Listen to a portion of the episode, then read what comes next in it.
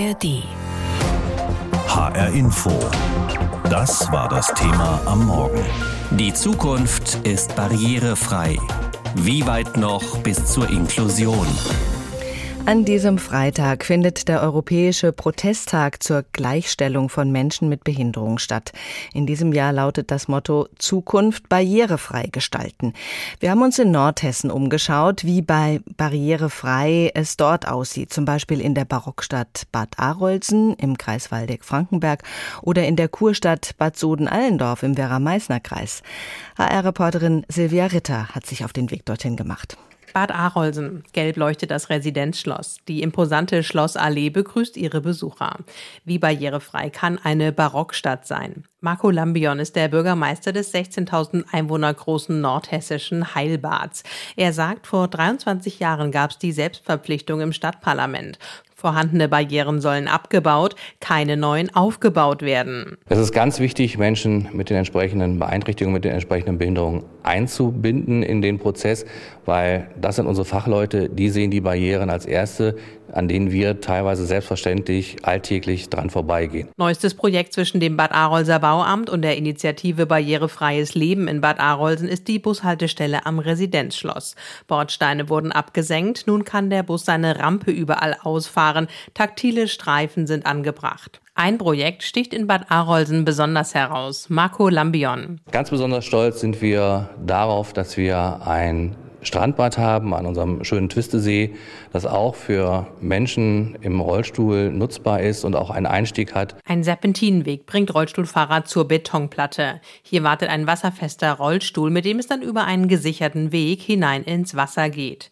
90 Prozent Förderung gab es dafür vom Sozialministerium, Gesamtkosten 43.000 Euro. Begleitet hat das Projekt Jürgen Damm, Gründer der Initiative Barrierefreies Leben in Bad Arolsen. Gemeinsam selbstbestimmt leben leben. Alle, die sich hier am äh, Strandbad tummeln und auch die Menschen mit Behinderung wollen ins Wasser. Als Rollstuhlfahrer komme ich mit meinem eigenen Rollstuhl hier über den Sand nicht ins Wasser. Deshalb haben wir diese Anlage gebaut. Was in Bad Arolsen seit über 20 Jahren gut läuft, hinkt in der 80 Kilometer entfernten Kurstadt Bad Soden-Allendorf noch.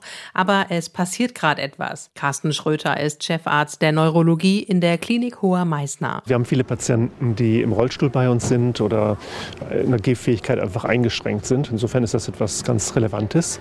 Und ähm, insofern bin ich ganz froh, dass, dass äh, Bad Soden äh, auch Interesse hat, darum sich zu kümmern und und daran arbeitet. Allein in der Klinik Hoher Meißner werden jährlich über 1000 Menschen mit Muskelerkrankungen behandelt. Einmal im Jahr zur Reha in Bad Soden-Allendorf ist auch Marco Schneider, Rollstuhlfahrer aus Göttingen.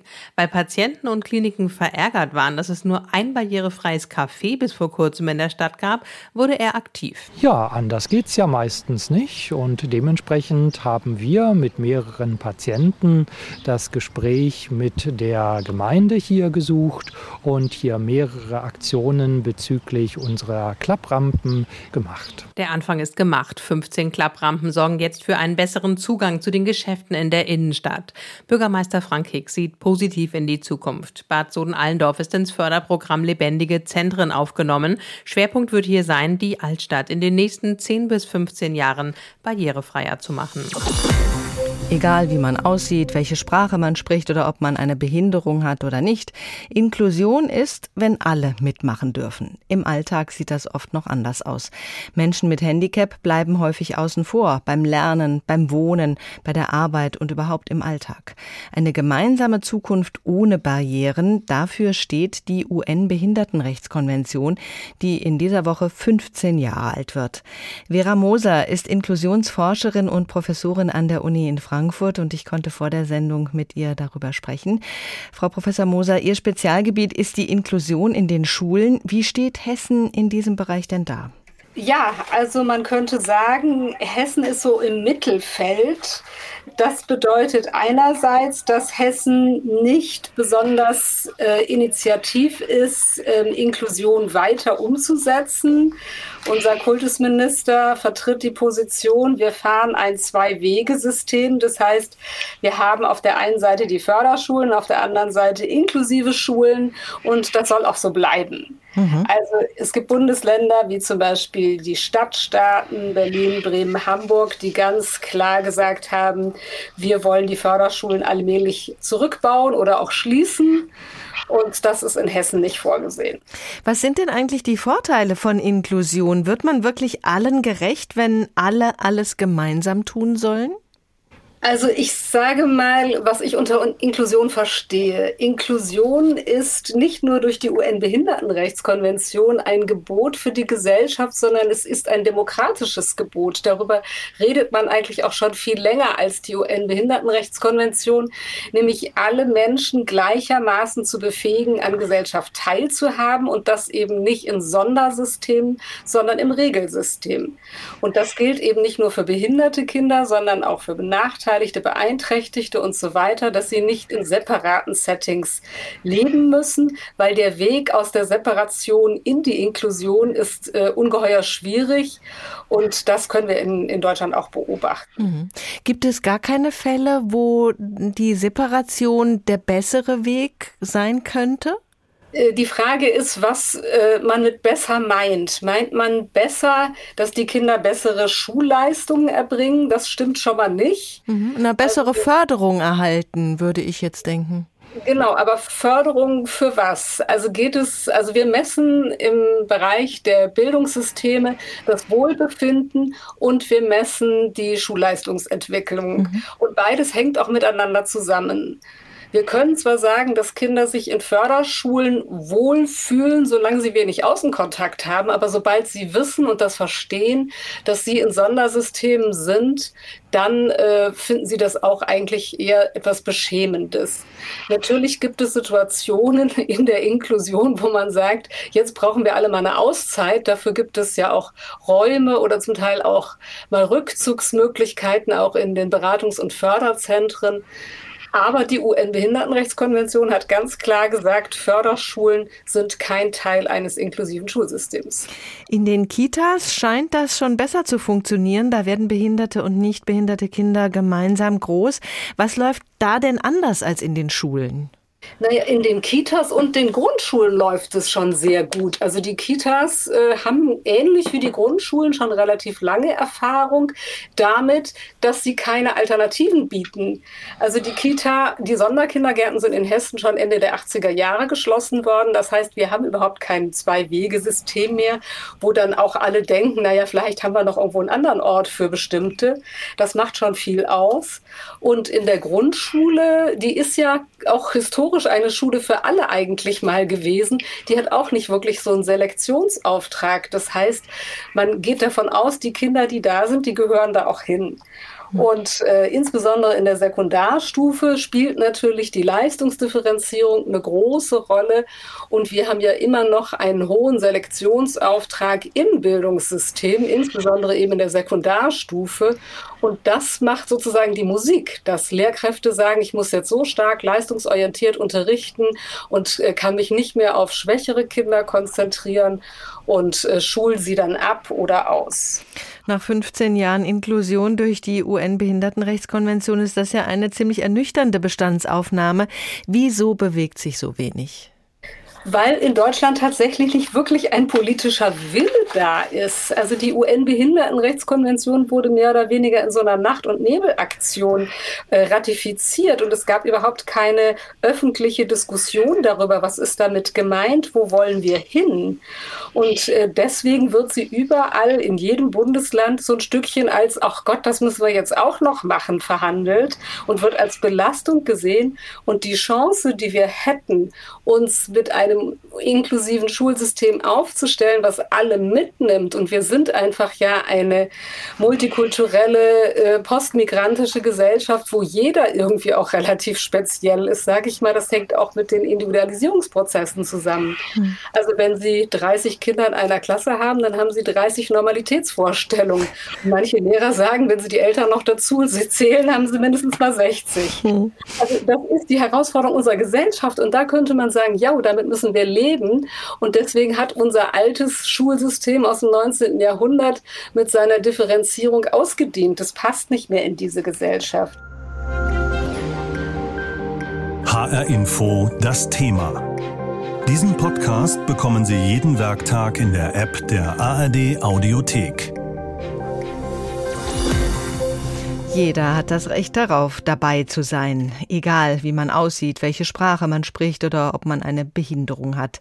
Das ist Inklusion, wenn Kinder mit und ohne Behinderung in der Schule zusammen lernen oder jeder Mensch überall dabei sein kann, am Arbeitsplatz, beim Wohnen oder auch in der Freizeit. In der UN-Behindertenrechtskonvention ist das Recht auf Inklusion festgeschrieben. 15 Jahre nach der Unterzeichnung der UN-Behindertenrechtskonvention gibt es in Deutschland immer noch Defizite in der gleichberechtigten Teilhabe von Menschen mit Behinderungen am gesellschaftlichen Leben. Darüber habe ich gesprochen mit Jürgen Duse. Er ist der Beauftragte der Bundesregierung für die Belange von Menschen mit Behinderungen. Meine erste Frage an ihn war, es gibt viele Bereiche, in denen man selten oder nie mit Behinderten in Kontakt kommt. Warum werden Menschen mit Behinderung immer noch in Sondereinrichtungen separiert bei uns. Das ist leider Gottes zum Teil immer noch so und das ist wirklich nicht richtig und auch nicht gut für unsere Gesellschaft, weil Sie haben recht. Äh, oftmals erleben Menschen ohne Behinderungen gar nicht Menschen mit Behinderungen und wir alle lernen ja nur im Dialog und im Miteinander. Und man muss einfach wissen, dass es in Deutschland über 13 Millionen Menschen mit einer Beeinträchtigung gibt. Das ist im Grunde jeder Sechste oder jede Sechste von uns. Und nur drei Prozent von denen werden mit ihrer Behinderung geboren. Der Rest erwirbt die Behinderung im Laufe des Lebens durch Unfall, durch Krankheit, durch irgendwas. Und ich glaube, eine Gesellschaft ist nur dann stark, wenn sie tatsächlich inklusiv ist, also wenn sie das Miteinander ermöglicht. Das hat ganz viel mit unserer Demokratie zu tun. Sie fordern ja eine Abschaffung sogenannter Sonderschulen, damit Kinder mit und ohne Behinderung zusammen in die gleiche Schule gehen können. Wir haben schon gehört, in der Grundschule funktioniert das ganz gut. In den Sekundarstufen sieht es dann anders aus. Und dazu müssten auch Förderschulpädagogen in die Regelschulen kommen, um den Mehrbedarf an Betreuung abzusichern. Wie kann das denn bei dem akuten Fachkräftemangel gelingen? Naja, wir haben schon eine Menge Förderschullehrerinnen und Lehrer, die in Förderschulen arbeiten und äh, insofern ist es aus meiner Sicht schon eine Möglichkeit zu sagen, äh, man switcht das um sozusagen in den Regelbereich. Wir müssen wissen, dass die allermeisten Kinder aus Förderschulen ohne Schulabschluss die Schule verlassen. Und wir lernen ja nicht für die Schule, sondern wir lernen fürs Leben. Das heißt also auch Kinder ohne Behinderungen profitieren davon, wenn Kinder mit Behinderungen zur Schule gehen. So entstehen gar keine Vorurteile. Und wir erleben ja ganz oft, dass später, also wenn die Kinder dann von der Schule sozusagen abgegangen sind, dass sie große Schwierigkeiten haben, gerade Kinder mit Behinderung, gerade von Förderschulen, Arbeitsplätze zu bekommen, weil eben sehr viele Vorurteile bestehen. Und vor diesem Hintergrund plädiere ich tatsächlich dafür, dass wir eben inklusiv auch beschulen. Das ist übrigens kein Wünsch dir was, sondern die Bundesrepublik hat sich dazu verpflichtet. Apropos Arbeitsplätze, der Bundestag hat vergangene Woche ein Gesetz verabschiedet, das Firmen dazu bringen soll, mehr Menschen mit Behinderung zu beschäftigen. Geschieht das nicht, werden demnach höhere Abgaben fällig. Was wird das verändern? Na, das führt erstmal dazu, dass hoffentlich mehr Menschen mit Behinderungen eingestellt werden. Wir haben in Deutschland ungefähr 160.000 Unternehmen, die beschäftigungspflichtig sind und ein Viertel dieser Unternehmen beschäftigt nicht mal einen einzigen Menschen mit Behinderungen. Ich finde, das ist nicht akzeptabel. Also wir müssen uns schon an die Regeln halten, die wir uns gegeben haben. Und deswegen bin ich ganz froh, dass die Bundesregierung sich da eine Menge vorgenommen hat und der Bundestag hat tatsächlich das auch beschlossen. Jetzt ist es im Bundesrat und deswegen geht mein Appell wirklich an die Ministerpräsidenten und Ministerpräsidenten der Länder, also in dem Fall jetzt an Boris Rhein in Hessen, mit dafür zu beizutragen, dass eben das Gesetz im Bundesrat dann auch beschlossen wird. Ich erwarte das wirklich von dem modernen Land. Inklusion ist ja ein Recht. Mit der Unterzeichnung der UN-Konvention hat Deutschland der Überzeugung zugestimmt, dass Menschen mit Behinderung in unserer Gesellschaft gleichwertig sind. Wird die Politik dieser Haltung gerecht? Ja, wir müssen erst mal sagen, dass Menschen mit Behinderungen, Menschen mit Beeinträchtigungen, ich habe das gesagt, über 13 Millionen in Deutschland, Bürgerinnen und Bürger unseres Landes sind und sie haben genau die gleichen Rechte wie alle anderen Menschen auch. Das klingt so ein bisschen nach Binsenwahrheit, aber das ist meine tiefe Überzeugung. Und jetzt ist es Aufgabe eben der Verantwortlichen in Bund, Ländern und Kommunen, nicht nur das zu sagen, also nach dem Motto, ihr dürft teilhaben. Es geht ja nicht ums Dürfen, sondern es ist ein Recht, sondern Maßnahmen dafür zu äh, ergreifen, dass man tatsächlich auch teilhaben kann. Und wenn man auf Barrieren trifft, weil beispielsweise die neue Schule nicht barrierefrei ist oder weil der ÖPNV auch auf dem Land eben nicht zugänglich ist, auch für viele ältere Menschen übrigens nicht, dann habe ich dann schon eine gemischte Bilanz. Also ich finde, die Politik macht schon eine Menge. Wir haben gerade als Bundesregierung uns eine Menge vorgenommen. Im Koalitionsvertrag steht viel drin. Aber es ist eben jetzt Aufgabe, dies umzusetzen und insbesondere auch in den Ländern, aber auch in den Kommunen dafür zu sorgen, weil die Menschen leben ja in der Stadt oder eben im Landkreis, dass es eben nicht nur schöne Worte sind, sondern tatsächlich, dass man diese Rechte, die einem zustehen, auch leben kann. In Frankfurt ist man an mindestens einer Stelle schon angekommen bei der Inklusion. Da gibt es nämlich ein barrierefreies Café als anerkannten Inklusionsbetrieb. Das Café Sinn und Wandel hat im März eröffnet. Im Mitarbeiter- und Führungsteam arbeiten Menschen mit und ohne Behinderung zusammen einmalig in der Form in Hessen. Das erstaunt einen schon. Dass Inklusion auch im Arbeitskontext gut gelingen kann und Barrierefreiheit viel mehr ist, als die meisten glauben, das zeigt dieses Beispiel. Während die Kaffeemaschine rauscht und das Geschirr klappert, wird im Hintergrund gemurmelt und einige unterhalten sich in Gebärdensprache. An diesem Ort ist das absolut nichts Ungewöhnliches. Denn das Café Sinn und Wandel ist ein ganz normales Café mit der einzigen Ausnahme, dass acht der insgesamt 16 Angestellten eine Hörbehinderung haben. Geleitet wird das Café von einem inklusiven Team, dem gehörlosen Sascha Nun und der hörenden Paulina Kiemak. Ihr Café Sinn und Wandel gilt als offiziell anerkannter Inklusionsbetrieb. Wir sprechen mit Sascha Nun. Der Gebärdendolmetscher Daniel Weber übersetzt für uns. Also es ist kein Café, was nur für die Menschen mit Hörbehinderung ist, sondern das Ziel ist eher wirklich, die Leute, die hier im Viertel wohnen und auch nicht behindert sind, auch hierher kommen, gutes Essen kriegen, gute Getränke kriegen und ihre Zeit einfach hier verbringen. Und nebenbei bekommen die Gehörlosen auch einen Raum für sich. Doch bis zur Eröffnung war es ein steiniger Weg. Zwei Jahre hat die Planung des Cafés in Anspruch genommen. Viele Aspekte mussten berücksichtigt werden, damit das Sinn und Wandel auch ein barrierefreies Café werden kann. Wir hatten ja viele Fachplaner mit im Boot und die haben sich oft auf die Mobilitätseinschränkungen fokussiert. Und mit anderen Bereichen der Barrierefreiheit waren sie oft überfordert und das musste ich dann wieder korrigieren. Denn barrierefrei bedeutet, dass Menschen mit einer Hör-, Seh- oder Sinnesbehinderung mitgedacht werden. So gibt es hier an jedem Tisch einen separaten Spot, der angeleuchtet und der Tisch somit heller werden kann. Denn wenn Schwerhörige zusammensitzen, die von den Lippen ablesen, brauchen sie mehr Licht. Die Menschen, die hier als Kellner mit einer Hörbeschädigung arbeiten, haben ein Armband, die Vibration abgibt. Das heißt, der Koch in der Küche, wenn das Essen fertig ist, drückt auf den Knopf, dann vibriert es am Arm. Und die Kellner wissen, okay, das Essen ist fertig, wir holen es jetzt. In Hessen gibt es knapp 60 anerkannte Inklusionsbetriebe. Voraussetzung dafür ist, dass mindestens 30 und höchstens 50 Prozent Menschen mit Behinderungen oder aus anderen benachteiligten Gruppen beschäftigt sind. Im Café Sinn und Wandel ist auch das Führungsteam inklusiv. Und das gibt es hessenweit nur hier. Für Paulina Kiemak, die als Hörende noch nie zuvor Kontakt zu Gehörlosen hatte, war die Zusammenarbeit zu Beginn eine große Herausforderung. Ich würde sagen, das funktioniert ziemlich gut. Ich habe jetzt eher positive Erfahrungen gemacht als negative. Es macht auf jeden Fall super Spaß. Mittlerweile brauche ich auch nicht immer den Dolmetscher vor Ort. Also es reicht, wenn man bei manchen einfach ein bisschen langsamer spricht und deutlicher spricht und auch nicht zu nah dran steht an der Person. Und das klappt dann auch meistens, weil sehr, sehr viele Gehörlose können ja auch Lippen lesen. Bei denen, bei denen es nicht so ist, äh, brauche ich dann halt einen Dolmetscher. Sascha Nun ist selbst überrascht, wie gut die Inklusion in seinem Café klappt. Ich habe jetzt da einen kleinen Teil dazu beigetragen. Irgendwie funktioniert es immer. Inklusion kann wirklich einfach sein. HR Info. Das Thema. Wer es hört, hat mehr zu sagen.